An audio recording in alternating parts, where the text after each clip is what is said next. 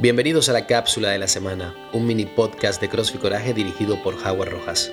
A partir de ahora, deja todo lo que estés haciendo y regálate unos minutos para reflexionar y sobre todo para encontrar esa motivación diaria que tan importante es para que nuestros días tengan más sentido. Bienvenidos equipo, espero que todos estén y se encuentren muy bien. Hoy tenemos eh, la cápsula número 3 y como lo dijimos al principio de las cápsulas, cuando les hablé de, que se iba a crear este mini podcast, eh, las cápsulas son reflexiones. No tiene por qué ser algo 100% como nosotros lo decimos aquí.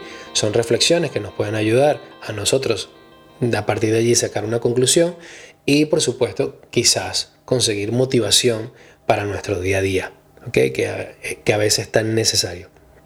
Hoy vamos a hablar de, de que nuestra mayor competencia somos nosotros mismos. Y cuando digo esto es porque realmente muchas veces estamos comparándonos con los demás.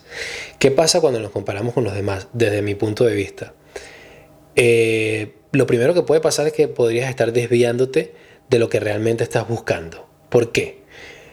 Porque cuando tú comienzas a compararte con alguien o con otra situación, comienzas literalmente a comenzar a vivir esa situación o comienzas a estar en el punto de esa persona con la que te estás comparando y te alejas de tu personalidad incluso.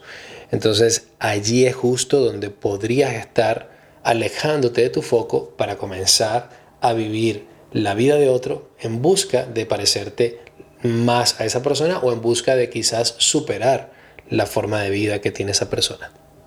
Allí hay un error eh, grande y es que no deberías compararte con esas personas. Lo que sí deberíamos hacer es mirar con admiración a aquellas personas que, pues, por supuesto, han logrado cosas que son dignas de eso, de admiración. Pero que te sirva como un impulso, que no, sé, que no te sirva para compararte, para decir, yo quiero ser mejor que esta persona. No, porque realmente todos eh, somos únicos y nadie es mejor que nadie, en teoría. Em, hay algo que se desprende de aquí, esto sí es una, una vivencia mía, el tienes que y debes de. Yo debería tener eh, la carrera culminada a los 23 años, debería tener mi casa a los 28, debería tener mis hijos a los 32. Pues estas son creencias, estas son cosas que realmente nosotros, em, alguien las inventó, alguien lo dijo un día y nosotros dijimos, ok, así tiene que ser. Y realmente no, porque los procesos de cada ser humano son individuales, por lo cual, si son individuales, no todos tenemos los mismos tiempos para ejecutar ciertas cosas. A mí me pasó algo muy eh, de este estilo cuando, estaba cuando entré a la universidad, porque yo entré a la universidad con 20, con 20 años. Y aunque mucha gente diga, bueno, pero es una buena edad, no. Para, para la sociedad en la que yo me crié, la mayoría de las personas entran a la universidad con 18, 17 años. ¿ok? Apenas salí de bachillerato, entré a la universidad.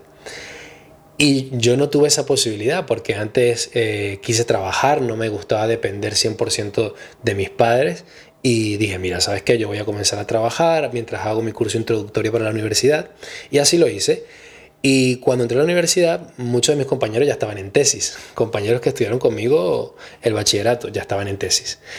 Y, y sí te, realmente llegué a desmotivarme en algún momento, porque yo decía, wow, ellos ya están terminando su tesis y yo apenas estoy iniciando la universidad. Pero con el tiempo, con la madurez, entendí que cada quien tiene un proceso distinto. Ellos tuvieron la dicha de poder contar desde la parte económica con sus padres o con sus familiares para poder llevar a cabo sus estudios lo antes posible. Yo, sin embargo, preferí disfrutar un poco más, eh, trabajar gestionar mi propio dinero, saber cómo gastármelo, pagar mi alquiler y luego ya pues dije, vale, ahora es el momento de iniciar mi proceso universitario. Y, creo que fue una decisión bastante acertada desde mi punto de vista. Nadie, nadie debería tener un límite de tiempo para hacer algo. Ni para graduarte, ni para tener una casa, ni para comprarte un coche, ni para tener tus hijos. Porque son procesos. Y da igual si sucede un año antes o un año después, lo importante es que si está en tus planes de vida o en, tu proyecto de vida, eh, que se pueda llevar a cabo. No debería haber un tiempo específico porque eso muchas veces lo que va a hacer es agobiarte. E incluso en algunos momentos te podría limitar porque vas vas a decir, ok, ya pasó mi tiempo para hacer esto, ya no lo puedo hacer. Entonces allí pueden haber cosas que no están tan bien. Em, por lo cual hay que desprenderse de esas ideas. Y con la única persona que deberías compararte es con tu yo de hace un año o de hace dos años. Y siempre que mires atrás te darás cuenta, y esto hazlo brevemente porque no vale la pena vivir en el pasado, te darás cuenta de que realmente sí has evolucionado, sí has crecido, sí eres mejor persona, con toda seguridad lo eres. ¿Qué pasa? Que para nosotros no es tan fácil verlo si estamos ahorita en este plano, pero cuando miras y te paras y dices, ok, voy a mirar atrás cinco segundos, te das cuenta que realmente sí has crecido como persona.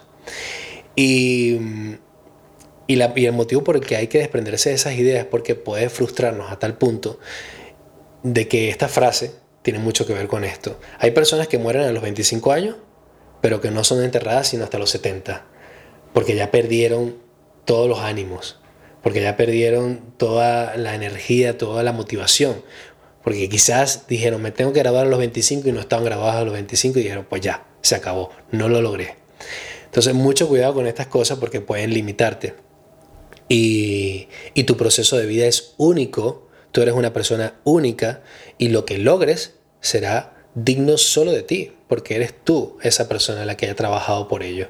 Entonces, chicos, vamos a, enfocarnos en el objetivo sin, poner, sin ser tan rudos con nosotros mismos y simplemente dejar que las cosas fluyan, saber hacia dónde vamos, primero sabiendo de dónde venimos, para que tu proceso sea lo más tranquilo y lo más saludable posible. Y sobre todo que lo puedas disfrutar. Porque hay personas que se gradúan, que se compran un coche, que se compran una casa, que tienen una familia y no lo han disfrutado porque han ido unbroken. Pam, pam, pam, pam, pam.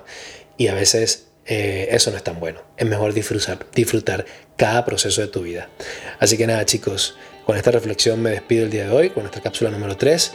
Pásenla muy bien, un fuerte abrazo para todos ustedes y no olviden siempre sonreír